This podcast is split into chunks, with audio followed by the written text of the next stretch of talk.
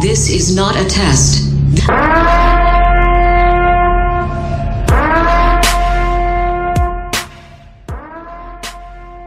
Hola, bienvenidos todos a este capítulo número 14 de arroba la purga podcast. Mi nombre es Jovan y en todas las redes sociales me pueden encontrar como arroba Jovan Gracia M.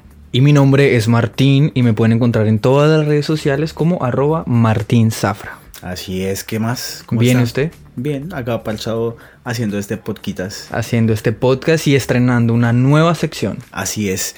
Vamos a empezar con algo que siempre hemos querido hacer, pero que lo habíamos postergado, y es contar esas cosas que de pronto le pasa a todo el mundo, pero pues estas nos pasaron a nosotros y les queremos compartir algunas cosas que nos hacen recordar, otras cosas que nos pasan que son como medio locas, ¿no? Sí, nos han pasado muchas cosas y hoy les traemos una de esas. Así es. Y para empezar esta sección, que se va a llamar Historias del Purgatorio. Historias del Purgatorio en la Purga Podcast. Recuerden que siempre que haya una historia del Purgatorio, puede ser de nosotros o puede ser de algún Oyente. radio escucha. Exacto.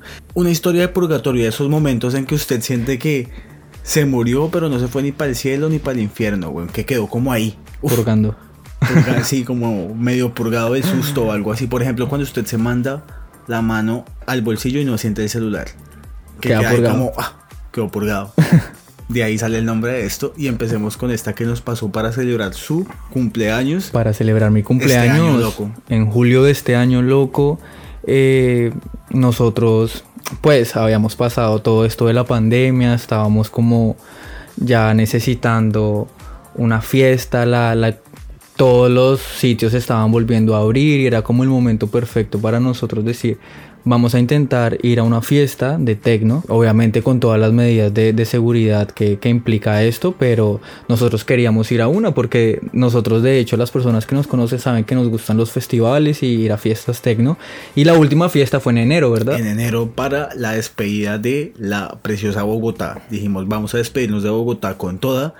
Fuimos a nuestro Octava. lugar favorito, Octava. octava en Bogotá una disco muy buena y bueno esa fue la última fiesta que tuvimos en el 2020 Buena fiesta. Muy buena. Muy buena fiesta. Tengo que decir que estoy orgulloso de que haya sido mi última fiesta tecno este año.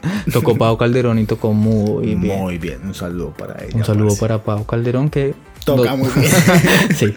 Bueno, nada, entonces nosotros estábamos con ganas de salir a una fiesta, vimos que estaban haciendo algunos eventos clandestinos en Nueva York, unos eventos ahí como que la invitación, por cierto, llega por correo electrónico, no le llega a todo el mundo, ni hacen las fiestas públicas por redes sociales, y no voy a decir que, qué disco es la que está haciendo las fiestas, Sí. pero las fiestas llegan por correo electrónico. Entonces nos llegó una fiesta y nosotros como, bueno, está bien, intentemos, ¿no? Vamos. Vamos, compramos las boletas inmediatamente y, y esperamos al día de la fiesta. Se vendió esa fiesta como en media hora. Muy rápido, sí.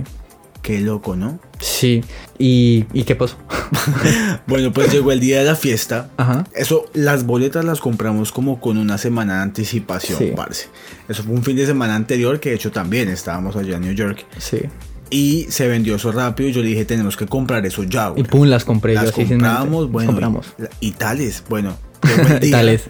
Íbamos súper preparados y como que yendo nomás ya tendríamos que haber sabido que algo iba a pasar. Nosotros íbamos, sí, porque íbamos en el tren, ¿se acuerda? Sí, Y pues nosotros estábamos sentados en sillas diferentes porque por todo este tema de la pandemia obviamente no nos podíamos sentar juntos.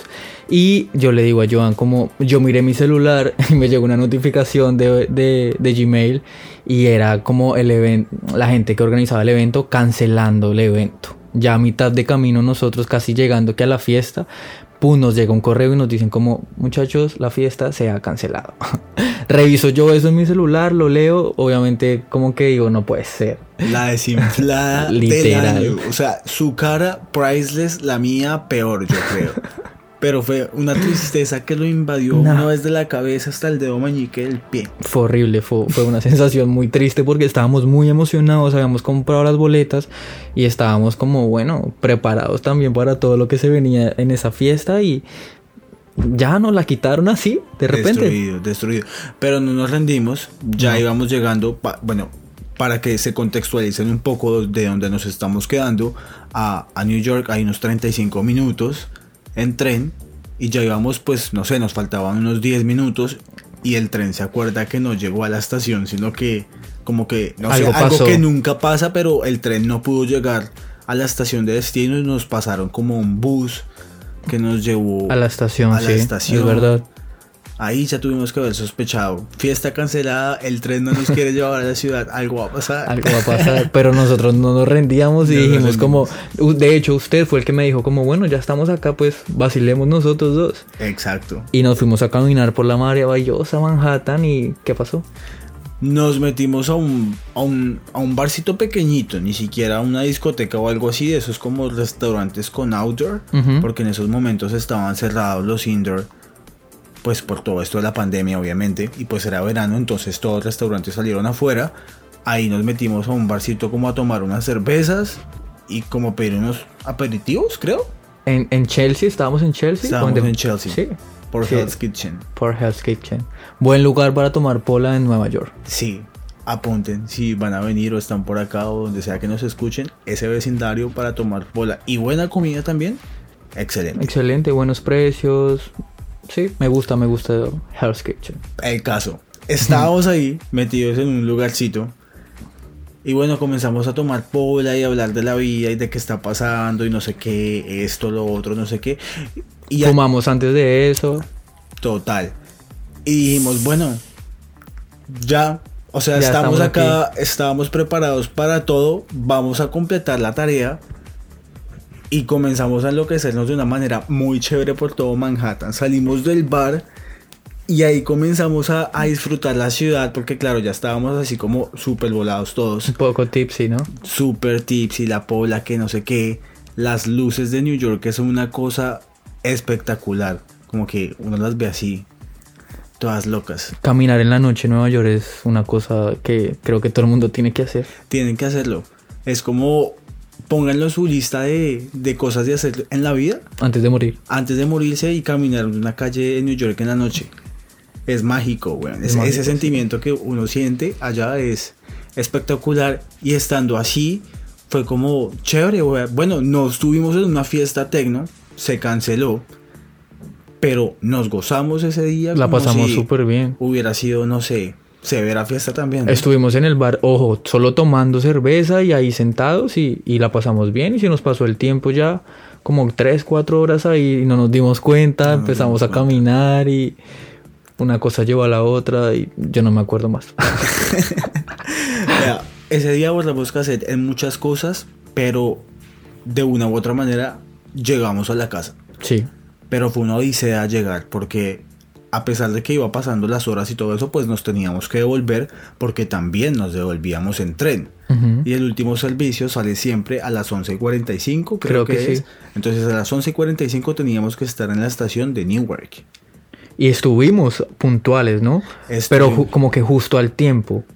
Sí. ¿Se acuerda? Ah, sí, o sea, digamos como que salía a las 11.45 y nosotros llegamos corriendo, vimos el tren ahí y nos subimos, Nos subimos. porque solo dijimos es el tren de las 11.45 y esa fue la cagada más grande de la vida, que nos subimos al tren que no era. que no era. Y no nos dimos cuenta ni ahí, ni en la siguiente estación, ni en la siguiente.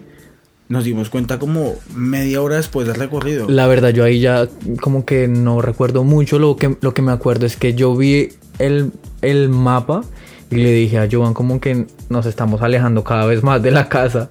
Y Sí. usted me dijo como sí, es verdad. Sí. Usted fue el que cayó en cuenta y yo como que yo estaba súper ahí, yo estaba tumbadísimo, yo no... Dormido. Yo me estaba dejando llevar por Sí. el tren, donde fuera que me estuviera llevando, me estaba llevando súper bien.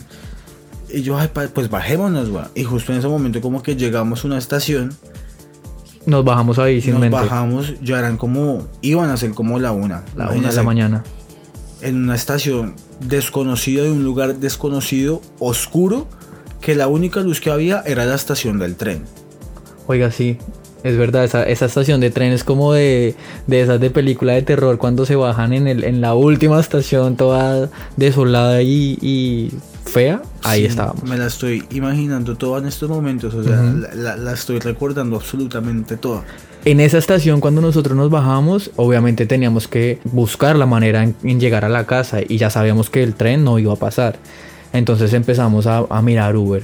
Cuando vimos la, colocamos la dirección y el Uber marcaba 100 dólares hasta la casa. 100 dólares. Es el Uber más caro que he pagado en toda mi vida. 100 26 dólares. años y no sé, como 6 meses. Nunca habíamos pagado un Uber tan un Uber tan caro. Pero tuvimos que hacerlo, La tuvimos necesidad. que pedir el Uber porque era la única manera en que podíamos llegar a la casa. Pedimos el Uber y mientras, mientras como que esperábamos, porque creo que se demoró, no me acuerdo. A mí se me cayó el celular, ¿se acuerda? Sí, pero. Eso bueno, fue antes. entonces, entonces ahí usted me acaba de resolver la duda más grande que yo he tenido en todo este tiempo porque yo borré cassette de muchas cosas y siempre había tenido la duda de en dónde se cayó su celular porque me acuerdo que yo lo ayudé como a arreglarlo, que usted hasta se, se cortó Se- sí, los, las esquilas del con las vidrecito se me... del vidrio, pero yo no me acuerdo dónde, o sea, no me acordaba dónde se había caído. Ahí Ah, en la estación del tren. Gracias por contestarme eso, tenía esa duda. Ahí mientras pedía el Uber se, se me cayó porque yo también estaba, pues, ya que se me había bajado y todo por... Porque pues ya había pasado Obvio, mucho ¿no? Y tiempo. el susto. Y el susto de estar perdidos y todo. Ahí recobramos todo. Y, y se me cae el celular y solo tengo como el recuerdo de estarme como chuzando el dedo con las esquilas del celular y, y súper como cabreado por estar tan lejos de la casa y estar tan cansado. Sí, pero mire que yo estaba tan relajado.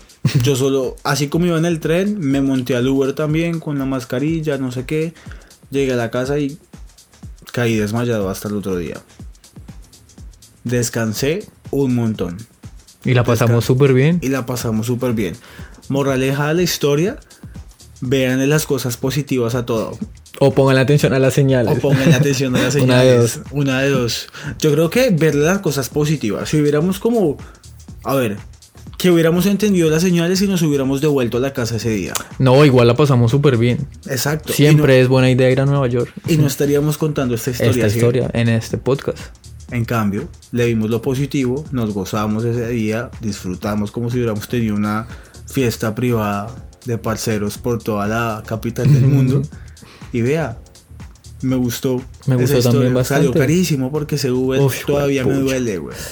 Me un duele Uber de 100 montón. dólares. Imagínese eso, 400 mil pesos colombianos en un Uber. Para que lo entiendan. Vea que eso me dolió más. Nunca había hecho la conversión. Pero sí, bueno, queríamos contarle esto. A ver cómo nos va con estas historias del purgatorio. Si ustedes tienen alguna historia que dice, uff, me pasó esto, lo otro que yo dije, es chévere de contar, envíenosla, puede que la contemos. y Cuéntenos también si les ha pasado. ¿qué, o qué es lo más raro que les ha pasado en una fiesta tecno. Porque también deben haber un montón de historias mientras la gente está en festivales tecno. Entonces queremos saber qué es lo más raro que le ha pasado a usted en un festival de música. Me gustó esa pregunta. Y, y si yo la tuviera que responder, sería con este caso de que lo más raro que me ha pasado en una fiesta tecno es no llegar a la fiesta tecno. Es verdad. ¿Sí entiende? A mí lo, lo más raro que me ha pasado en una fiesta tecno. Uy, no sé. Es que pasan tantas cosas raras ahí que. Sí. Raro no, la verdad, yo siempre me divierto mucho. Yo también. Creo que no me ha Creo que pasado nunca nada me ha raro. pasado así. O sea, muchas cosas, pero No todo muy en el average. Exacto, todo es como parte de, de la fiesta, entonces como que no, no sé. Exacto. Bueno, entonces así quedamos. Esperamos que hayan disfrutado este episodio. Si les gustó, compártanlo. Y si no les gustó, también. También. Que si usted no, a otro, Otro sí. sí. Queremos seguir creciendo de la manera que estamos creciendo. Que nos sigan escuchando de la manera que nos están escuchando, Pipe. ¿Por dónde nos pueden seguir? Nos pueden seguir en Instagram como arroba la purga podcast. Estamos también en Spotify, Deezer, Apple Podcast, Google Podcast y todas las plataformas digitales donde puedan encontrar nuestro podcast está justo en el link de, en nuestro perfil. Exacto, ahí tienen como toda la información de nosotros, búsquenos, síganos, no sé si tengan alguna razón para seguirnos, pero síganos en todas esas plataformas, denle suscribirse, que eso nos sirve un montón también para que le salgamos a muchísimas más personas en todo lado. También estamos en YouTube, arroba la purga podcast. No, la arroba la purga podcast no. No, la Purga La Podcast, Purga y ya. Podcast. Estamos empezando ahí, no estamos todos... No estamos todos, pero ahí estamos. Entonces, para que los Bueno. invitamos a que se suscriban a YouTube, a nuestro canal, eh, le den campanita y todas esas vainas que dice.